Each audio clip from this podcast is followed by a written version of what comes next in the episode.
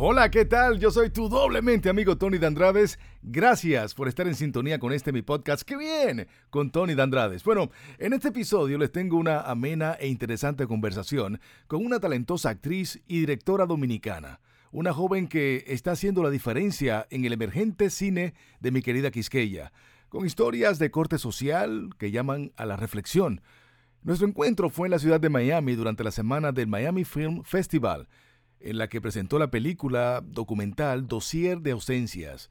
También hablamos de Rafaela, la próxima película que está a punto de estrenar. Así que disfruten de esta conversación con Judith Rodríguez. Wow, súper honrada, honrada de, estar contigo acá y, y, de poder tener esta conversación. ¿Qué tal venir al Festival de Cine de Miami, presentar esta película, no? Una película tan impactante que que, es un híbrido, podemos decir, ¿no? Sí. Los niños perdidos de Jarabacoa. Ajá, eh, eh, le pusimos The Lost Children of Jarabacoa para, para el estreno acá en Estados Unidos. En español sería Dossier de Ausencias, que es el título original dado por el director Rolando Díaz, un, artista increíble cubano que me ha dado el chance de poder hacer de esta periodista, de Laine Pérez. Y la verdad que, que ha sido una experiencia hermosa estar aquí.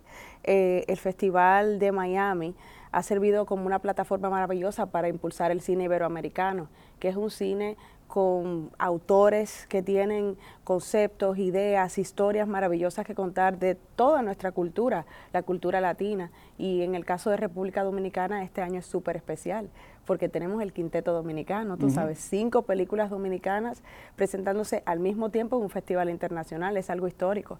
Y es hermoso estar aquí, es un gran orgullo. Bueno, esto pudiera ser un documental pero tú estás actuando también, tú haces de reportera.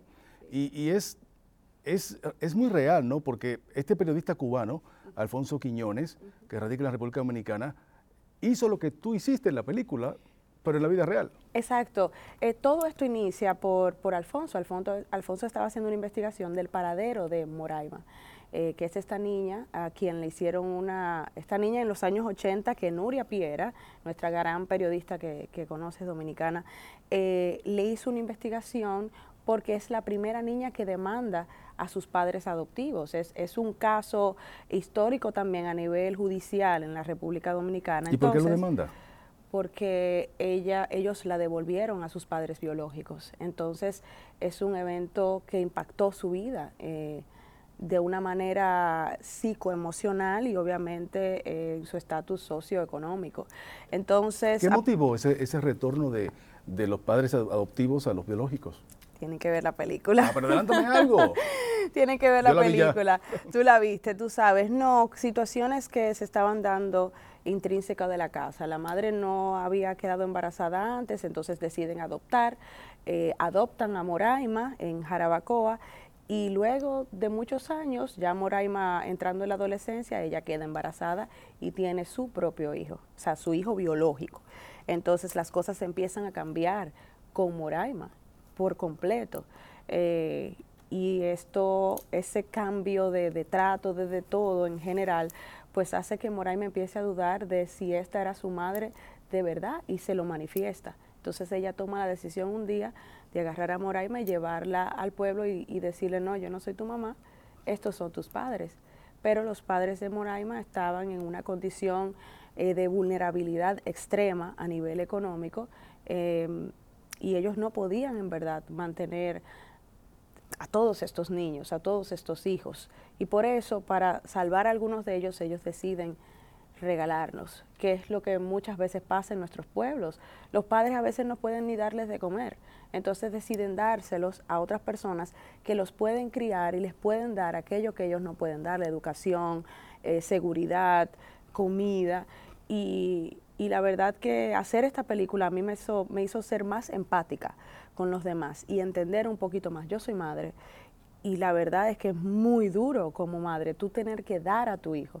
Pero pero también hay una de las historias que, tú la vas a ver, en donde la madre decide hacer eso con dos o tres de sus hijos porque ya había perdido otros dos, se les habían muerto porque ella no tenía cómo darles de comer y tampoco cómo sanarlos de enfermedades muy básicas como diarrea o, una mala gripe, maltratada, ¿entiendes? Entonces ella asustada prefiere luego regalar a otros de sus hijos. ¿A qué edad Moraima es retornada a sus padres biológicos? Como a los 12 años, por ahí, 12 o 13 años es un cambio muy, muy drástico. estamos hablando de que ella ya tenía pues una educación muy diferente a la que hubiese tenido con sus padres biológicos. Completamente. Ella estudiaba en un colegio bilingüe. Sí, ella vivió un tiempo aquí en los Estados Unidos y luego retorna a, República Dominicana y, ella empieza una educación en una escuela de allá, un colegio bilingüe.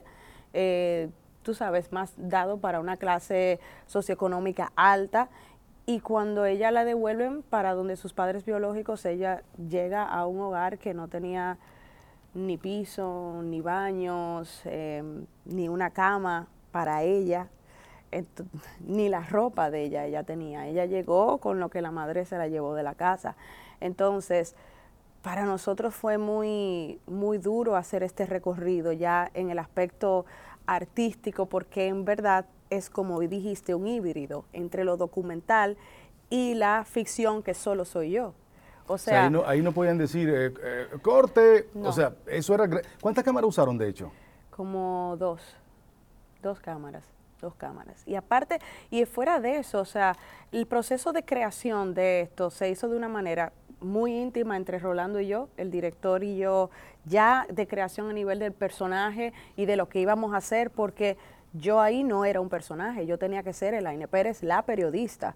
Eh, yo soy periodista de profesión también, yo estudié en la, en la Pucamaima, comunicación social, y eso me dio herramientas para yo poderme manejar, pero había momentos muy duros para mí.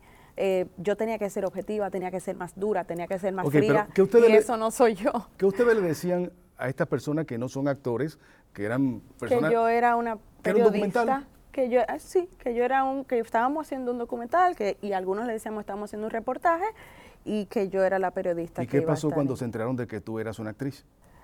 Lo que pasa es que nosotros desarrollamos una relación muy humana. Entonces después yo me senté tranquila, sobre todo con algunos muy en especial, a hablar de que de quién yo era, qué yo hacía, por qué fue todo esto y todo bien. Tú has participado ya en grandes proyectos, ¿no? Te vi en Carpinteros, dirigida por eh, José María Cabral. Para ti, ¿cuán importante es este? Uy, para mí este es uno de los más importantes porque fue un reto enorme actuar sin actuar. Para mí esto no era una actuación. Hubo momentos en donde yo no podía distinguir ficción de realidad, en donde yo, yo me vi tuvimos una discusión incluso, Rolando y yo, o sea, no una discusión en el mal sentido, sino discutimos temas de, moral y, de ética y, él me recordaba, no, esto no es Judith, esto es Elaine. Elaine la periodista que está aquí buscando esta historia y buscando respuestas. Aquí tú no puedes ponerte a pensar en, en, tu, en tus ideas morales, porque tú estás atrás de una historia y esta historia tú la tienes que contar. Entonces tú tienes que mantener tu objetividad y eso es una de las bases fundamentales de un periodista. Entonces a mí muchas cosas se me hicieron muy difíciles. Hay escenas que, que fueron muy duras, que, que cuando terminábamos yo tenía que mandarme corriendo para, para romper sola en llanto porque no podía mostrar nada de eso, ningún tipo de emoción con ninguno de ellos, no, no solo con el tema de la historia de Moraima, porque a medida que íbamos investigando íbamos encontrando otras historias en el camino y que fue lo, lo grande y lo hermoso de, de, este proyecto. Y aparte de que hay algo muy bello que dice Rolando, que es que él no cree en nada que limite la creatividad. Por ende, él no cree que exista una diferencia en géneros. Es decir, el documental puede perfectamente estar mezclado o competir con la ficción, porque al final de cuentas esto es arte, esto es séptimo arte. No debe haber una eh, discriminación entre, entre los géneros que estamos presentando para que simplemente la gente siga conectando. Es una historia con la que tú conectas, así como una película cualquiera. Una historia muy humana, ¿no? Muy Esto sigue pasando en República Dominicana. Hay padres que por su condición económica, su pobreza, entregan sus hijos pensando en una mejor vida. Es que yo siento que el círculo vicioso de la miseria que continúa en nuestro país tiene grandes consecuencias. Una de ellas obviamente va a ser eso. Todo el que ama a un ser humano siempre va a buscar la manera de darle lo mejor que pueda, aunque eso no sea con, con él o con ella. O sea, eh, esto es una de las cosas más grandes que tiene la película. Por eso el, el, hecho de la ausencia, qué significa la ausencia, qué significa el dolor, de dónde viene el dolor y qué te lleva a ser el dolor y el amor a la vez. O sea, eh, y esto por para mí es una de las bases fundamentales de este proyecto, experimentar con el dolor y con el amor al mismo tiempo y así encontrarnos de alguna manera u otra y encontrar empatía con los demás, sobre todo en una nación tan como la dominicana que es hermosa, lo sabes, eres dominicano, pero en donde hay mucha injusticia muchas veces y mucha desigualdad socioeconómica, brechas enormes que debemos eliminar, porque eso deja en estado de vulnerabilidad total, sobre todo y muy en especial a nuestras niñas, niños, jóvenes, adolescentes, que se quedan a veces al descuido. Hablemos de la distribución de esta película, dónde se puede ver.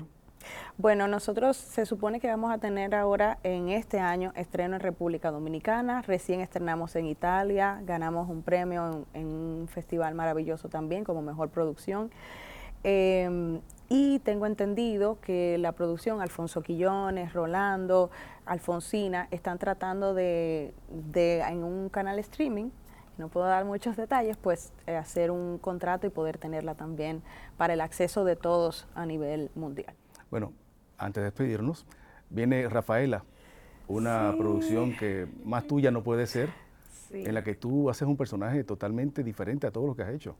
Bueno, te, yo estoy muy emocionada con Rafaela también. Yo, yo creo que Dios me ha dado la bendición de poder hacer proyectos en, en los cuales yo con los cuales me identifico de alguna manera u otra y que me permiten ser voz de los que no tienen voz y de las que no tienen voz. Rafaela es precisamente una de esas películas. Tú la viste, o sea que tú sabes más o menos de lo que yo estoy hablando. Estoy muy emocionada porque ya este año vamos a estrenar en la República Dominicana muy prontito. Te doy primicia de que estrenamos eh, a finales de abril. No te digo más, pero estrenamos a finales de abril en nuestra República Dominicana, que es en verdad eh, en donde nosotros queremos que se vea la película. Acabamos de estrenar en la India, como te dije, en uno de los festivales más importantes, el IFIJOA, y nos fue impresionante. Pero Dominicana es el lugar donde donde Rafaela debe de ser proyectada y vista. Así que llena de emoción, es una historia muy cruda, es una historia muy dura.